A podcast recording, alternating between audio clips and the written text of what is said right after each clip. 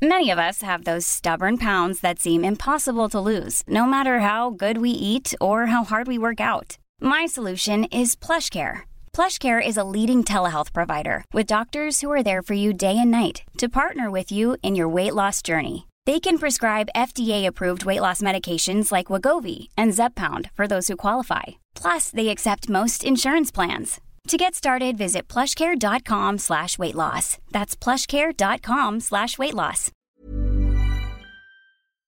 Heraldo Radio 98.5 FM, una estación de Heraldo Media Group, transmitiendo desde Avenida Insurgente Sur 1271, Torre Carrachi, con 100.000 watts de potencia radiada.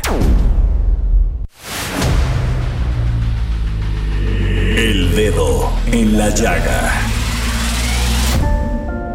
Había una vez un mundo en el que nadie creía. Un país de historias inexplicables. Una nación con personajes asombrosos. Santo Tomás tenía razón.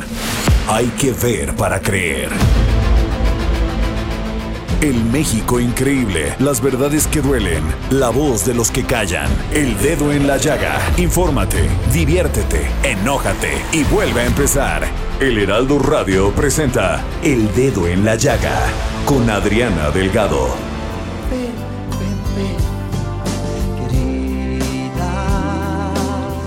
Hazlo por quien más quieras tú. Yo quiero ver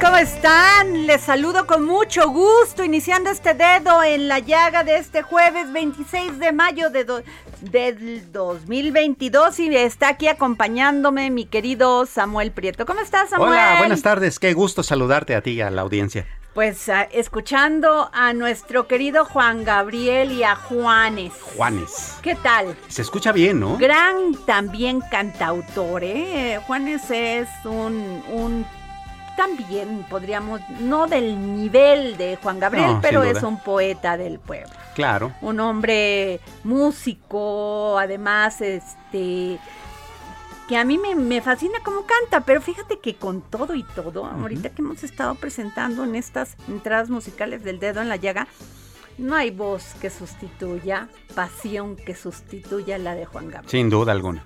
Sin ¿Qué duda alguna. tema? Porque no solamente es importante la letra, la música, los arreglos, pero también eh, la interpretación Seguro, y seguro. desde luego la voz. Claro, por Y supuesto. para eso Juan Gabriel Se pintaba solo, ¿no? Era un rey. Así es. Y es un rey. Claro. Bueno, pues fíjense, de- vamos a noticias que no me gusta dar, pero es- este ha sido el tema de esta semana, que es terrible porque todas las semanas hay un tema que tiene que ver con la muerte de una mujer.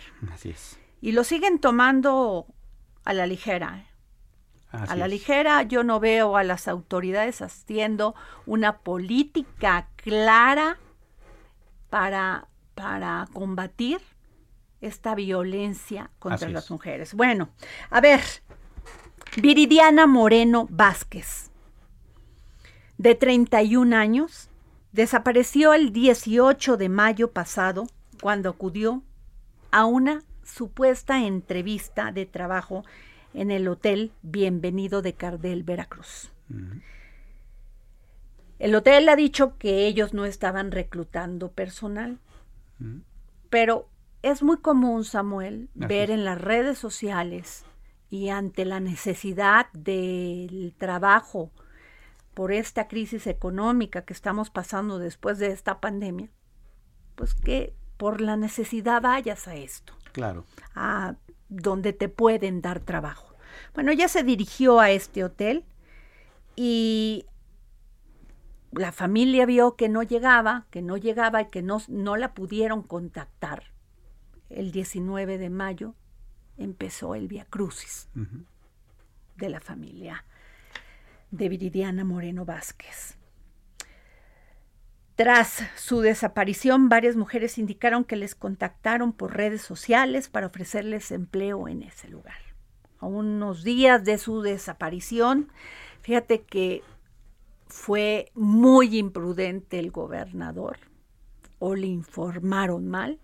El caso, el tema es que no ha podido dar una explicación Así es. que convenza no solamente a nosotros, a su familia, como el caso de Devani. El gobernador Cuitláhuac García Jiménez declaró que se encontraba resguardada, pero después en un comunicado dijeron que se trataba de una línea de investigación. ¿De dónde sacó al gobernador o quién le dijo que estaba resguardada? Fíjate qué grave. Claro. Gravísimo. La noche del martes, su familia acudió a la identificación de los restos hallados el sábado 21 de mayo en la zona de Chachalacas, que corresponde, pues está muy cerca, y de Cardel. Y decían que correspondían, o dicen que corresponden a los, a los restos de Viridiana Moreno Vázquez. El yo escuché ayer una entrevista, una rueda de prensa que dio el padre de Viridiana y dice, yo estoy seguro que no son los restos de mi hija. Pero tengo en la línea a Alba Alemán, reportera de este gran periódico veracruzano, Notiver. Alba, muy buenas tardes. Hola, ¿qué tal Adriana? Saludos a ti, a todo tu auditorio. Samuel, muy buenas tardes. Y pues sí, desafortunadamente en estos últimos pues semanas hemos tratado de cubrir este tema muy delicado, eh, muy controversial, muy polémico también. Eh, es el caso de Viridiana Moreno Vázquez, una joven de 31 años, originaria de una comunidad rural llamada Tlaltetela, aquí en Veracruz, muy cercana a la capital del estado, y bueno, que vivía en la ciudad de Cardel, municipio de la Antigua. Ajá. Este, el día de ayer, pues, comentarte que eh, la familia realizó justo esta rueda de prensa, los padres de, de Viridiana realizaron esta rueda de prensa e indicaron pues que no confían en el resultado que les dio eh, servicios periciales la noche anterior, por lo que solicitarían un peritaje externo, realizar una prueba de ADN con un laboratorio externo, eh, ya que han, han detectado muchas inconsistencias tanto en la fiscalía como pues en las declaraciones oficiales que hizo en su momento el gobernador. Tú sabes, Alba, por qué el gobernador expresó de esta manera tan ligera que, la te- que estaba eh, resguardada. Mm, Exactamente, no sabemos. Eh, la justificación que dio, esa declaración la dio el 20 de mayo, es decir, dos días después de que Viridiana había sido reportada como desaparecida. Eh, la dio en una entrevista justo en Chachalacas, donde el, al otro día, el sábado, la fiscalía realizó pues este cateo en un terreno, eh, acompañado, por supuesto, de la familia de Viridiana, que nunca ha dejado de buscarla. Y bueno, el gobernador lo dijo así, a la ligera, y posteriormente eh, mandaron un comunicado en el que dijo que los que solo era una línea de investigación que se encontraba resguardada. Eso fue el sábado cuando lo aclararon mediante un comunicado. Pero el lunes, en una conferencia de prensa, dijo que él ya no iba a hablar más sobre el tema, que iba a respetar el protocolo y que los medios de comunicación de Veracruz habíamos hecho una mala interpretación de su declaración. No, es muy clara, no hay edición, porque ahora dicen cosas como Alito Moreno y dice que le editaron. Y no es cierto, ahí está, es claro. Claramente, eh, pues sí, el gobernador eh, ya no quiso abundar, inclusive pues la fiscalía o en este caso la fiscala eh, Verónica Yadán tampoco ha hablado nada del tema, no ha habido comunicados oficiales acerca del tema, ha sido por la presión digamos, de la familia de Viridiana, eh, pues que se han dado a conocer varios detalles. Eh, fue gracias a, manifestaciones que lograron entrar a servicios periciales donde les dieron esta noticia de que eh, los restos que hallaron en Chachalacas coincidían en un 50% con el ADN de la joven. Alba, Notimer, Notiver es un periódico reconocido por siempre estar informando hasta las cosas, o temas, perdón, más bien, que son difíciles contar. Siempre valiente, siempre ahí donde está la información. ¿No te da miedo cubrir estos temas? Eh, pues no, realmente no, no me da miedo. Eh, yo me especializo sobre todo en temas en periodismo con perspectiva de género, es uno de los temas que manejamos diariamente.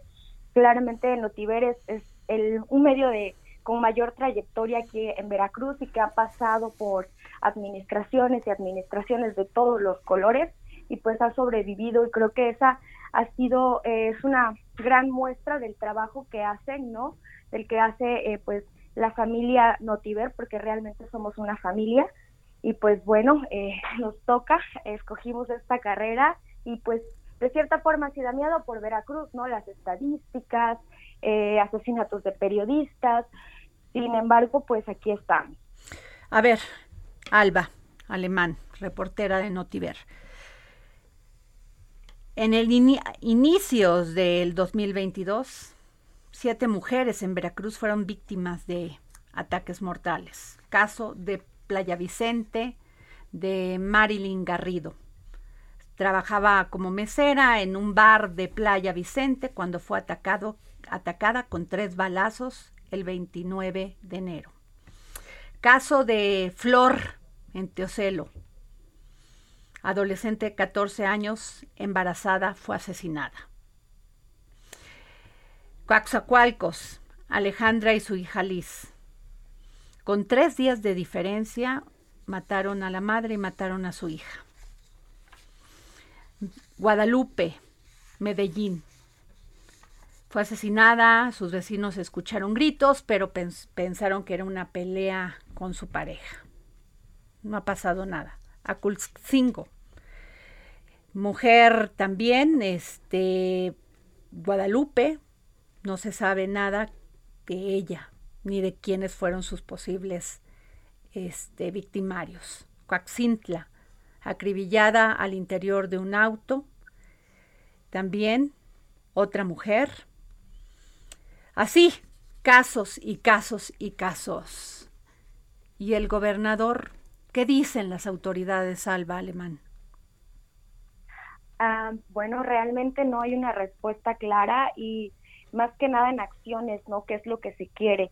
qué es lo que se pide, lo que las feministas, lo que las familias, eh, como ayer, ¿no? Que varias eh, familias salieron a protestar, pero realmente no hay una respuesta clara. Veracruz tiene una alerta de género por violencia feminicida.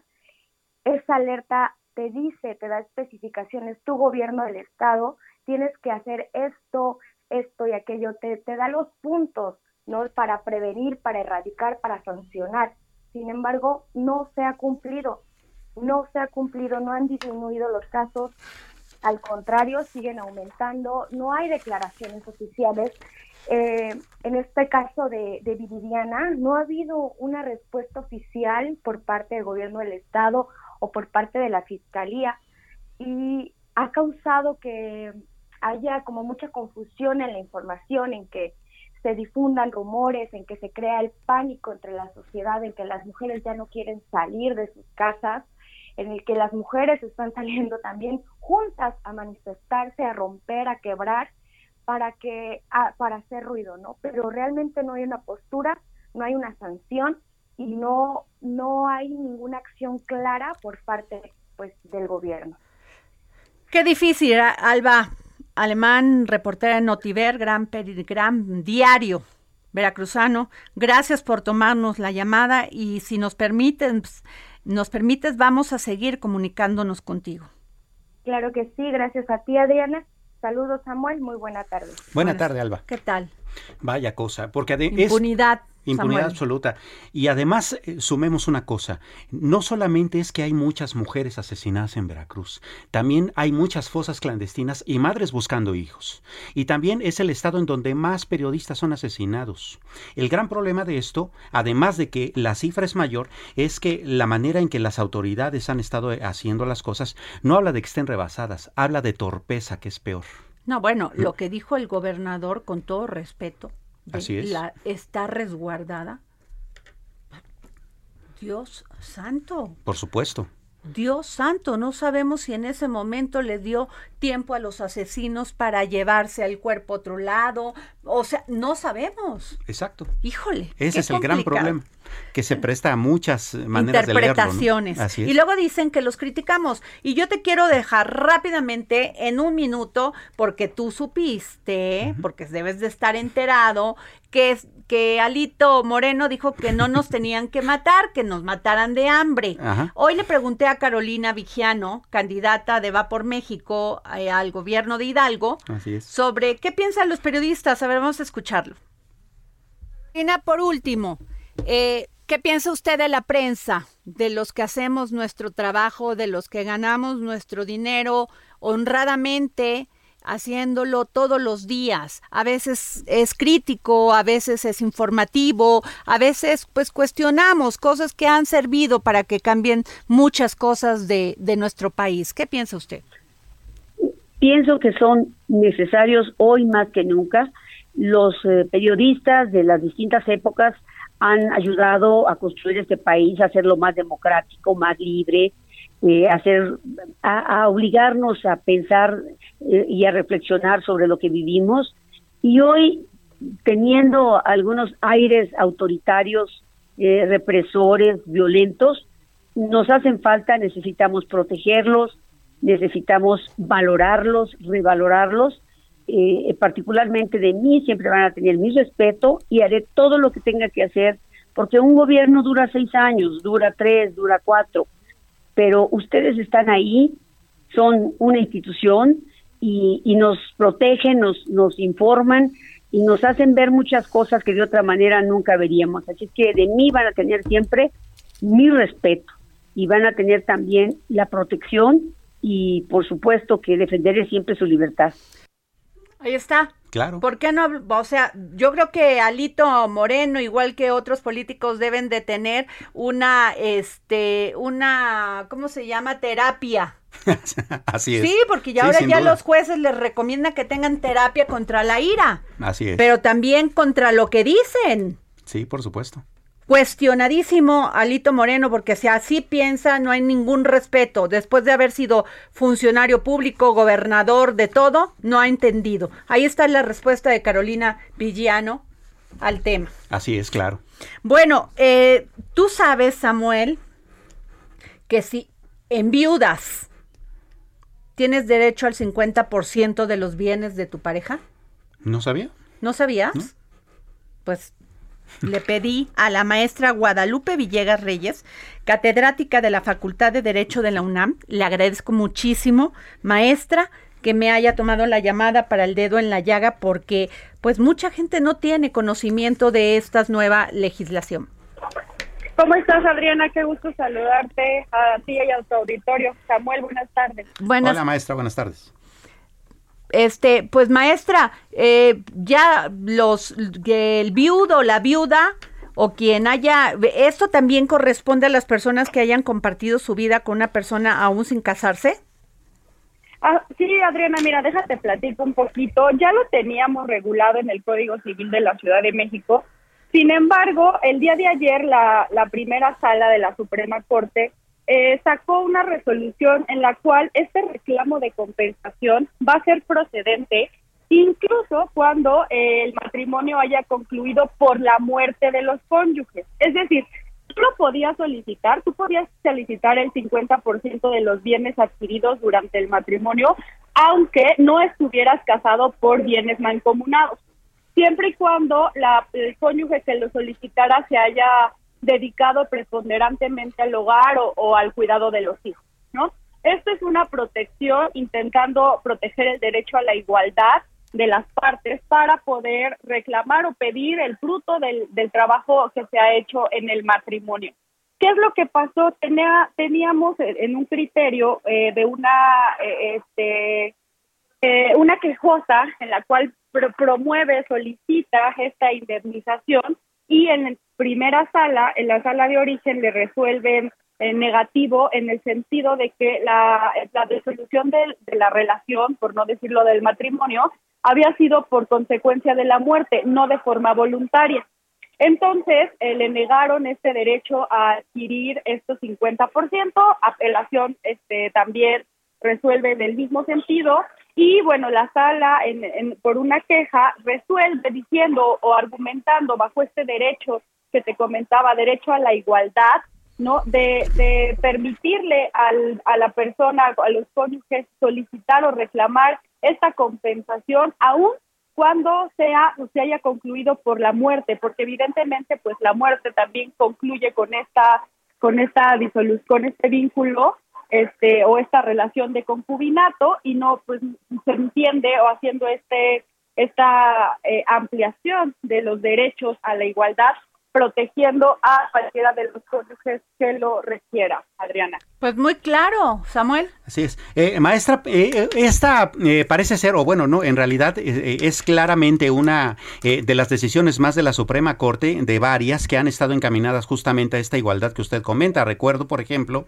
que también ya es posible este, que sea el, el, cónyuge varón en el supuesto de, de, que la mujer haya sido la que contribuiría a la que pidiese una pensión, por ejemplo, o el hecho de que este, ya hay derechos este, iguales para mujeres y hombres en casi todos los ámbitos eh, de la vida familiar. Este, en ah. este sentido, ¿hay huecos que todavía haya que llenar?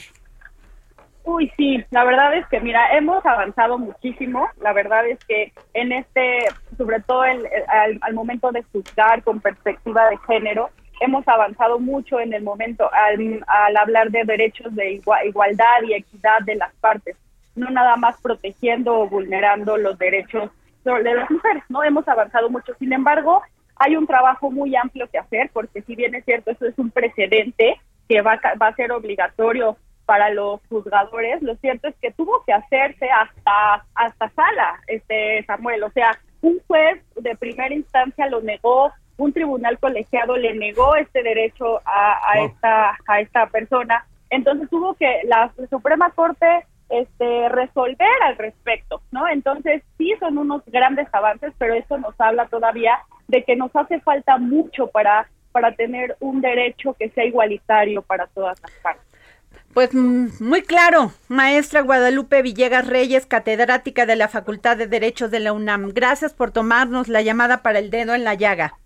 Un placer estar contigo y tu auditorio en el dedo en la llaga, Adriana. Un abrazo para ti y para Samuel. Gracias, pues muy interesante, Samuel. Sí, bastante, bastante. Sobre todo, fíjate, notar esta cuestión que nos decía la maestra que es como bien relevante, la falta de cultura dentro del Poder Judicial para tomar estas determinaciones. Tuvo que llevar, llegar esta decisión hasta la Corte porque una serie de jueces y, y juzgados y magistrados no pudieron tomarla o no quisieron, ¿no? Claro, o sea, es que de veras debe de haber un cambio en el poder judicial. Sí, por supuesto. Siguen matando mujeres, siguen quedándose las carpetas en manos de los ministerios públicos sin accionar nada. Así es. Este, me dio mucho gusto que el ministro presidente Saldívar haya ido a la cárcel. Pero pues lo que necesitamos son acciones, claro, no discursos. Así es se necesita hacer una política integral este, en todos los sentidos. Debe de haber una reforma judicial. Claro. Samuel. Que no sucedan las cosas malas solo porque no, se puede, y no, pueden quedarse los expedientes de personas ahí. Y él lo ha dicho años y años. Y, y el tema de la prisión preventiva, pues se ha abusado de ella. Totalmente. Y él se dio cuenta estando ahí con las mujeres. Así es. Bueno, Jorge Sandoval, libros. ¿Qué tal? Muy buenas tardes, Adriana Samuel, amigos del dedo en la llaga. Muy rápido, pongan atención, deben de tener listo arroba Adri Delgado Ruiz, arroba Adri Delgado Ruiz, porque en este momento, a partir de este momento, quien la siga y le diga yo quiero ese libro, se lo va a llevar. Mire, tenemos Morir es un alivio de Karina García Reyes. Son las reveladoras historias de 12 exnarcos que lograron escapar del crimen organizado. Este editado cortesía de Planeta. Y tenemos, por supuesto, 12 pacientes, que es un clásico del doctor Eric Mannheimer. Él fue el doctor del Hospital Bellevue, del Fondo de Cultura Económica. Pues vámonos a un corte. Regresamos aquí a seguir poniendo el dedo en la llaga.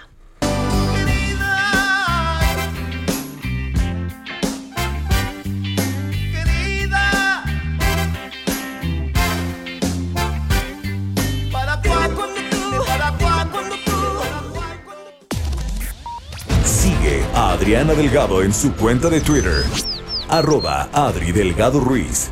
Además, te invitamos a enviar tus opiniones y comentarios en texto o por mensaje de audio a través de WhatsApp al 55 2544 3334. Y si quieres escuchar El Dedo en la Llaga de El Heraldo Radio, en cualquier momento y donde quiera que te encuentres, descarga el podcast. Many of us have those stubborn pounds that seem impossible to lose, no matter how good we eat or how hard we work out. My solution is PlushCare.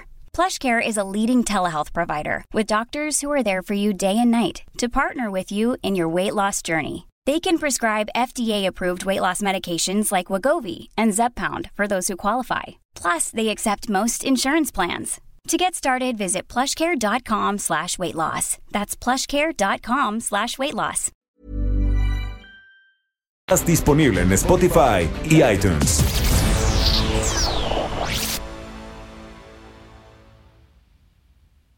Heraldo Radio. La HCL se comparte, se ve y ahora también se escucha.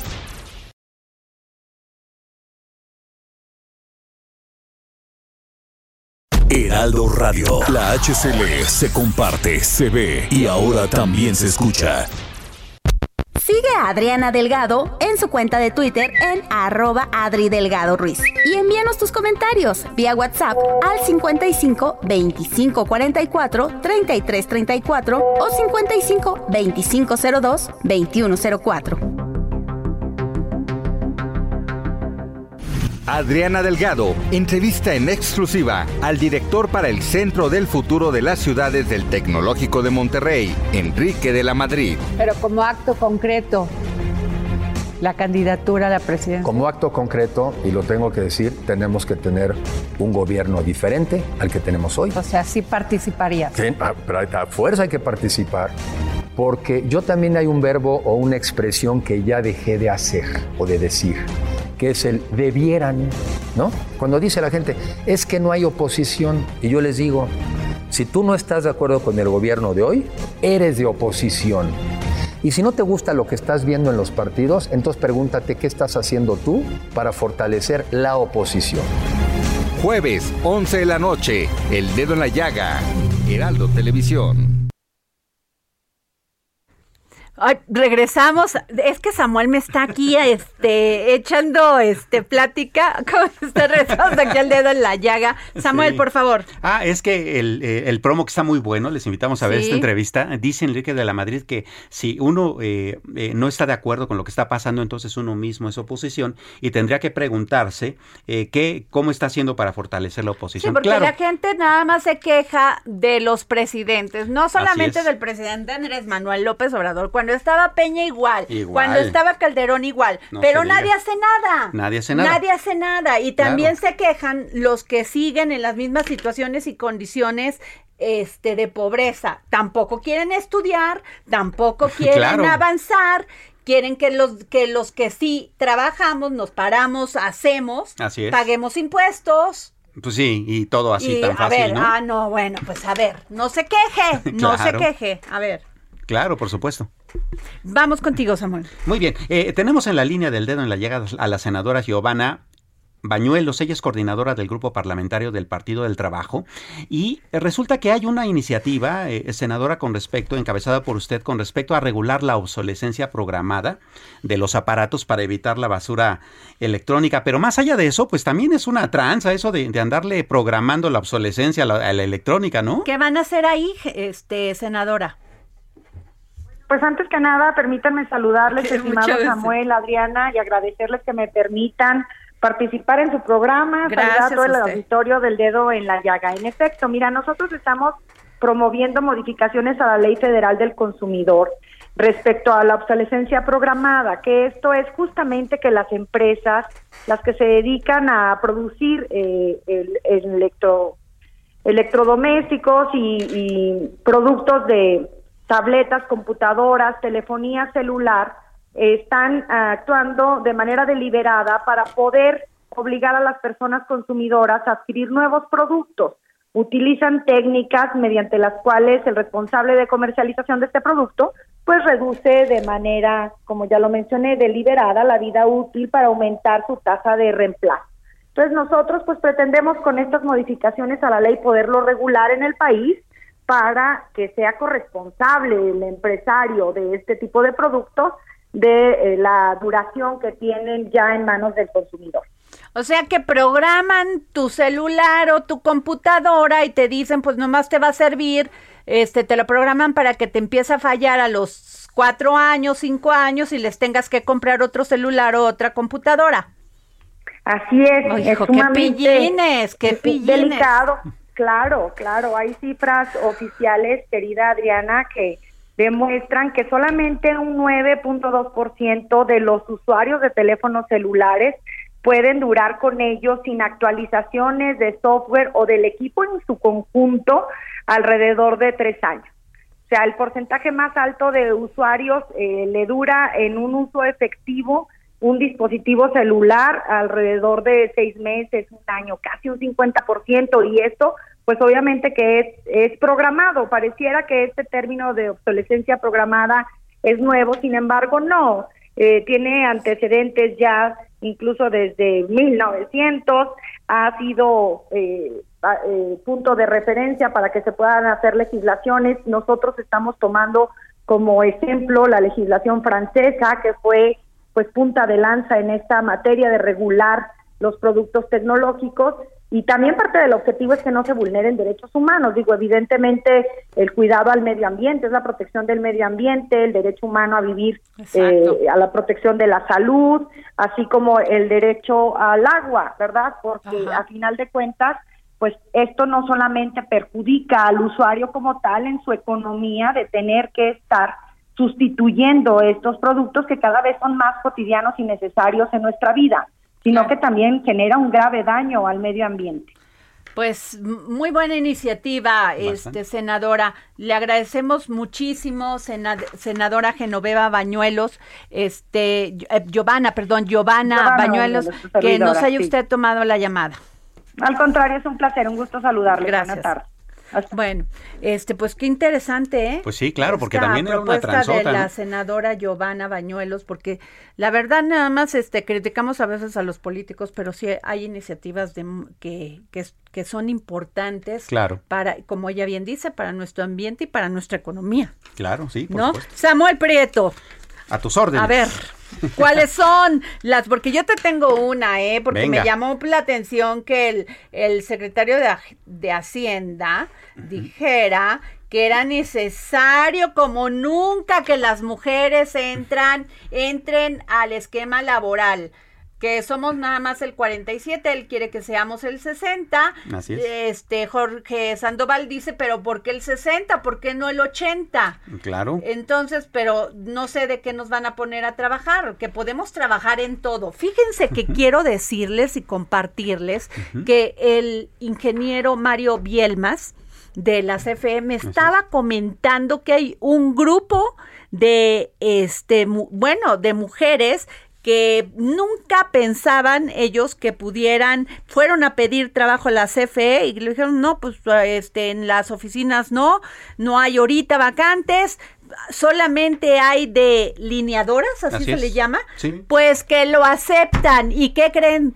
Que son las mejores lineadoras porque decían no, porque allá pues se necesita muchísima este ¿cómo Sí, se trabajan con No, 10,000 du- Se volts, trabaja con- fuerza, con- con- pero es. también mucha estrategia y mucha es. este y que han salido maravillosos. Tengo una foto que voy a compartir. Le voy a preguntar primero al ingeniero Bielmas, que hace un trabajo impresionante en la Así es. CFE, este, y a todo su equipo. Eh, pero pues que nos den chamba. A ver, sí, claro. Samuel. Sí, porque además eh, eh, las mujeres han demostrado ser excelentes ingenieras, excelentes técnicas, excelentes mecánicas. Eso está fuera de duda, ¿no? Samuel. Eso Este, está fuera o de sea, duda. No hay Lo que manera está de en duda que es cómo hacerle para que el 60% de las mujeres Y que, puedan- y que entren a esos trabajos. no, nosotros las mujeres no le tenemos miedo cuando tenemos que darle de comer a nuestros hijos. Claro. De hecho, yo Esa pienso. es, Jorge. Claro. De hecho, yo pienso que se quedó corto el secretario. No subiría a 1% el PIB. O sea, no es cierto. Subiría bastante más. ¿no? ¿No? ¿Por qué? Pues justamente porque ese dinamismo es el que hace falta. Pero- Claro. Pero entonces, ¿por qué no dan las condiciones justamente el gobierno Claro. para que los empresarios puedan generar esos empleos de mujeres? Sí, por supuesto. A ver, yo nada más les explico, eh, eh, le- les explico, les comento. Dicen hay trin- 13 mil plazas para médicos y que se vayan a las zonas rurales y allá les vamos a pagar, si se van les vamos a pagar más. Aguas, porque un, med- un médico rural gana 4 mil pesos, con eso tiene que pagar donde vive.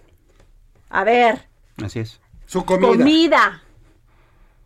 O sea, además, pues muchos tienen que entrarle para poder tener medicamentos porque la gente es tan pobre que no tiene para comprarlos y el gobierno no se los hace llegar. Así es. Entonces, por Dios, ¿a qué- ¿por qué quieren que la gente se vaya? Sí son necesarios, sí. Sí, claro. Pero ¿en qué condiciones? Si te vas como mujer, aparte te expones como Mariana, el caso de, de Chiapas, Sí. que, la asesinaron.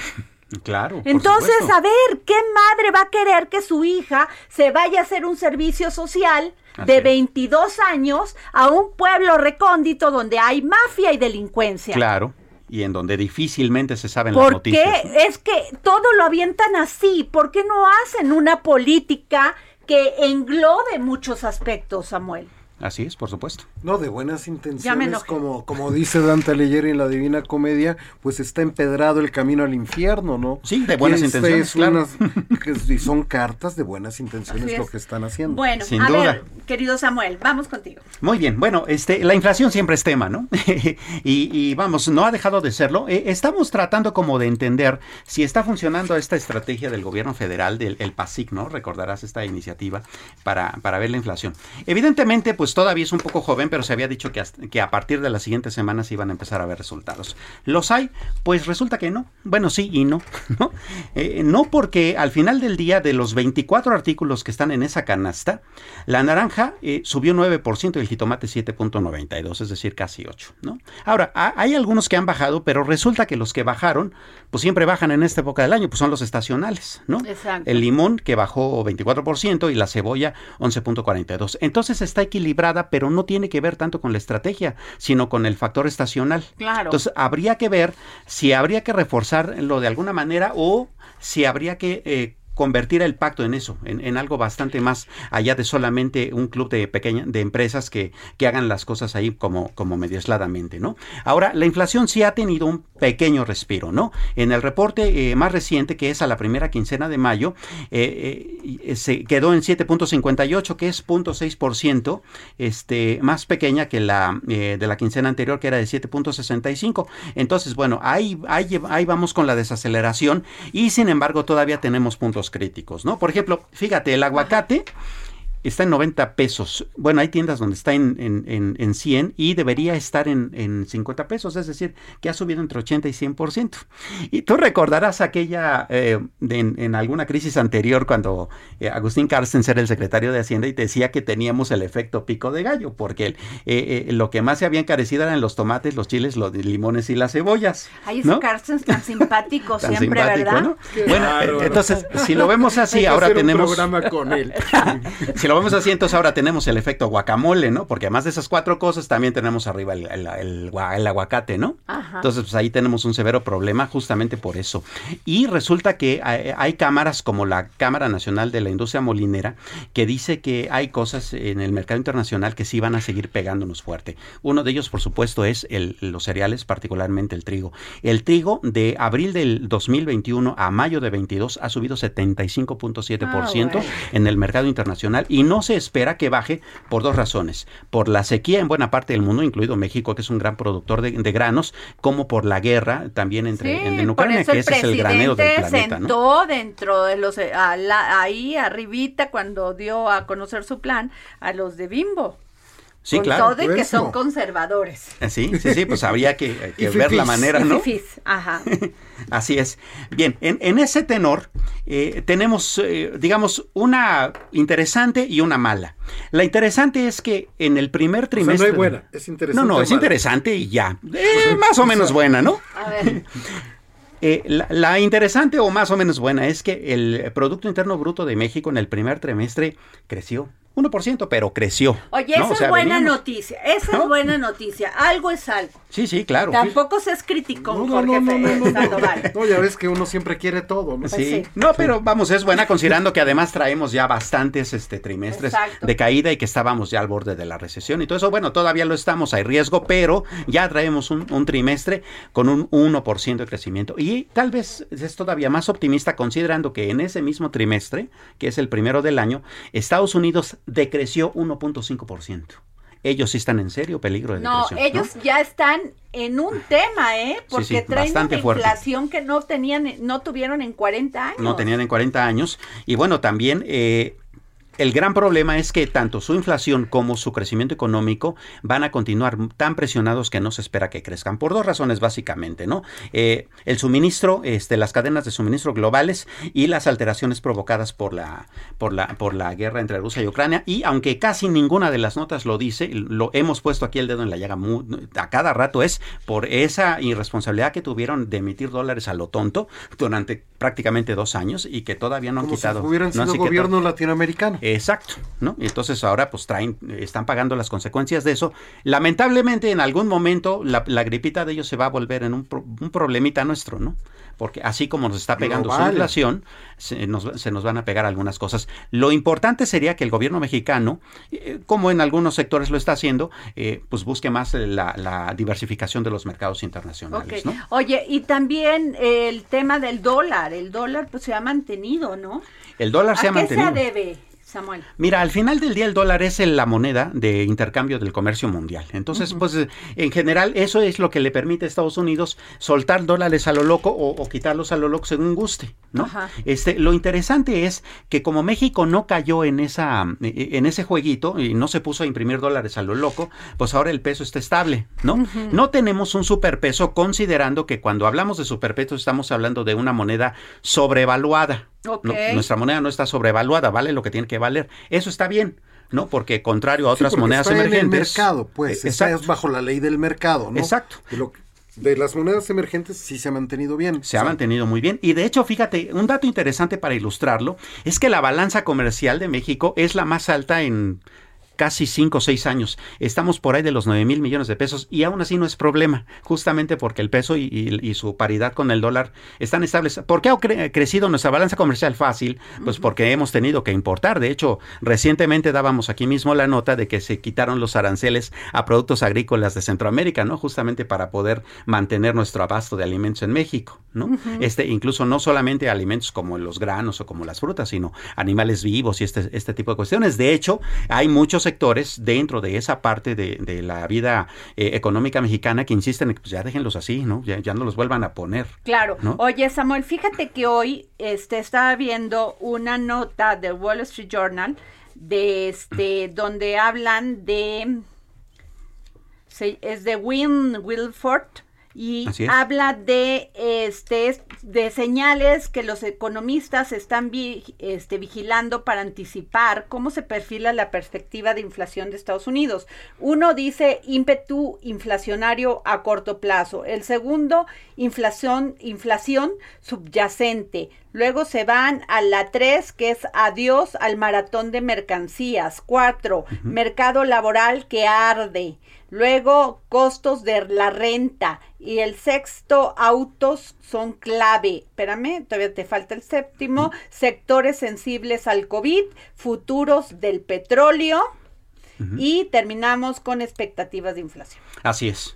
Y, y en todos tienen eh, bastante razón, ¿no? Eh, aquí en México, por ejemplo, la inflación eh, subyacente es justamente la que preocupa. Por fin incluso, eh, en, este, en este reporte, primer reporte de mayo, es la primera ocasión en que la inflación subyacente, que es la que preocupa, no creció. Y eso por lo menos ya da un pequeño respiro. No cantemos victoria, pero es un respiro muy importante por la, porque la inflación ¿no? Es, eh, subyacente es la que nos permite eh, encontrar aquellos eh, productos que no suben y bajan estacionalmente, sino que realmente sea una, un alza de precios real. Bueno, eso dejó de pasar. Eso es bastante interesante, ¿no? Pero sí, allá en Estados Unidos, por ejemplo, tú quieres comprar un automóvil y vas a cualquier tienda y todos te, te ofrecen un montón de automóviles con un chorro de facilidades y te endeudan y todo el asunto.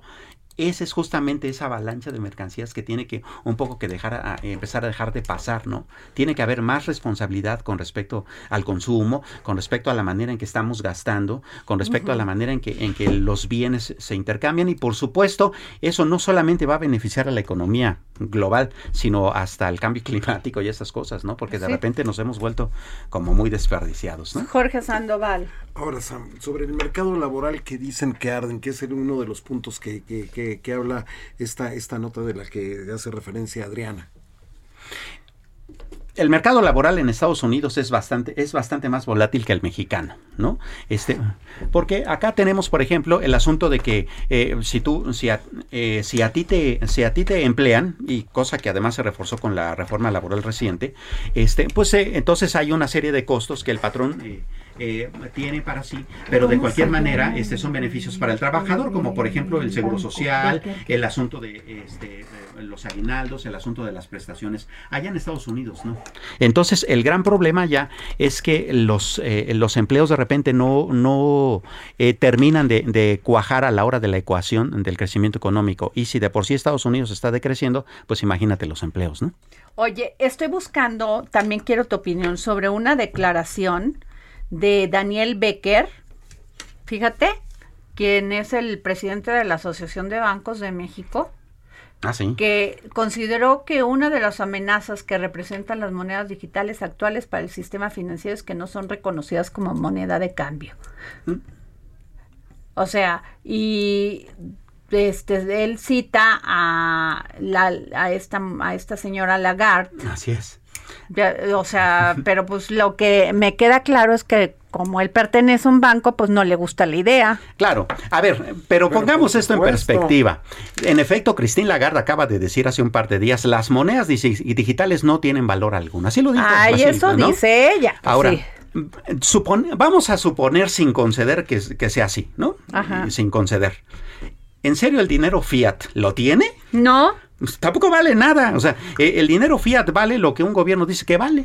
¿No? O sea, incluso el dólar, el dólar hasta 1974 todavía eh, tenía una cierta paridad con el con el oro. el y- oro, ¿no? No, bueno, y además, fíjate, y además dice y que eh, van a tener seriedad, en el, formalidad en el momento en que los bancos centrales lo, las emitan. Precisamente es lo que no queremos. Exactamente. Porque Pero lo- no lo que ese yugo, ¿no? Exacto, güey. Lo acabas de decir poniendo el dedo en la llaga específicamente. Lo que no quieren es quitar ese yugo y que la economía sea realmente libre y que haya un realmente libre mercado, ¿no? Es decir, Claro. Suponiendo que las criptomonedas no valieran eh, nada, como dice la señora Lagarde, pues el dinero fiat vale bastante menos que nada. Claro ¿no? que no, pues claro que sí, así como lo estás diciendo. Pues lo sí. que pasa es que Daniel Becker pues pertenece a los bancos, pues a él no le gusta esa idea. Así es. Por supuesto. Ahora, de- Claro. últimamente han estado como... Ahora, ¿para qué? ¿Quién le preguntó? No ni decir nada, porque luego van a andar ahí haciendo lo mismo. Sí, por supuesto, porque además hay una cosita, ahorita están como bastante sueltos en su lengua con respecto al tema, pues justamente por la baja generalizada en las 19 mil criptomonedas que hay en el mundo, que sí, en efecto, eso es una exageración. Pero de esas, una o dos son bastante serias. Y la más importante, Bitcoin, que es la que realmente sí tiene todos los protocolos y respeta todos los eh, esquemas propios que debe tener una criptomoneda. Eh, el minado, la, el sistema blockchain, la confiabilidad absoluta, la operación eh, entre iguales que es peer-to-peer. Vamos, es la única criptomoneda y tal vez una o dos más que sí pueden, digamos, catalogarse como un, como un dinero digital libre y realmente seguro. Fíjate, aquí hay una, una, una persona, Pedro López, que le contesta a su, a su comentario de Daniel Becker. Dice, estos de la, de la Asociación de Bancos de México no tienen, no voy a decir qué, ¿verdad? Lo que sí han de tener es un chingo de, de bitcoins y otras criptos y quieren más, pero las quieren más baratas. Por eso hay que atacar y difamar los proyectos cripto. La libertad financiera está ahí en las cripto en la criptoeconomía. Quien no ha empezado a asegurar su futuro simplemente es porque no quiere y porque tal vez les gusta estar bajo el yugo de los dueños del sistema financiero tradicional. Así dice don Pedro López. Yo no digo ahí dice don Pedro López. Sí, porque además, a ver, vamos a suponer que se han bajado muchísimo. De cualquier manera, ese mercado, al igual que todos los mercados que inician, se va a estabilizar y va a llegar un momento en que las criptomonedas, sobre todo Bitcoin, se conviertan justamente en eso, en monedas y puedan circular. Y como es el mercado, Sam, que a veces va arriba, a veces va abajo. Claro. Así se maneja el mercado. Y se debe de manejar entre el que vende y entre el que compra. ya, ¿para qué los quieren regular el gobierno? Claro. en fin. bueno, ya nos vamos. Este fue el dedo en la llaga de este jueves. bueno, me dijiste que ya. O sea, todavía tenemos este. Unos 50 segundos. Sammy, algo, a ver, algo que se te quede. Oye, sí, los programas sociales. Fíjate que 10 programas sociales están excedidos en 59 mil millones de pesos. ¿Sabes cuál es el que más? El de las pensiones de adultos mayores pero la gran es está excedido en, excedido en 48% de ese exceso. El problema es, ¿es electorero o no? Porque al rato nos va a costar en presupuestos, ¿eh? Y sí, hay que atender a los viejitos, pero ¿por qué no mejor diseñamos un buen sistema yo ya para que el retiro, llegué viejito ya lo veo con buenos no, ojos. Mira, en, lo que, en lo que gasta más la gente adulta es en hospitales y en medicinas. Sí, claro. Porque es, mejor atengamos es lógico, mejor atengamos. Ah, sí, claro. Sí, que además es de los, de los, más desprotegidos en este, en este sector. Ahora, sí nos Ahora sí nos vamos. Hasta luego.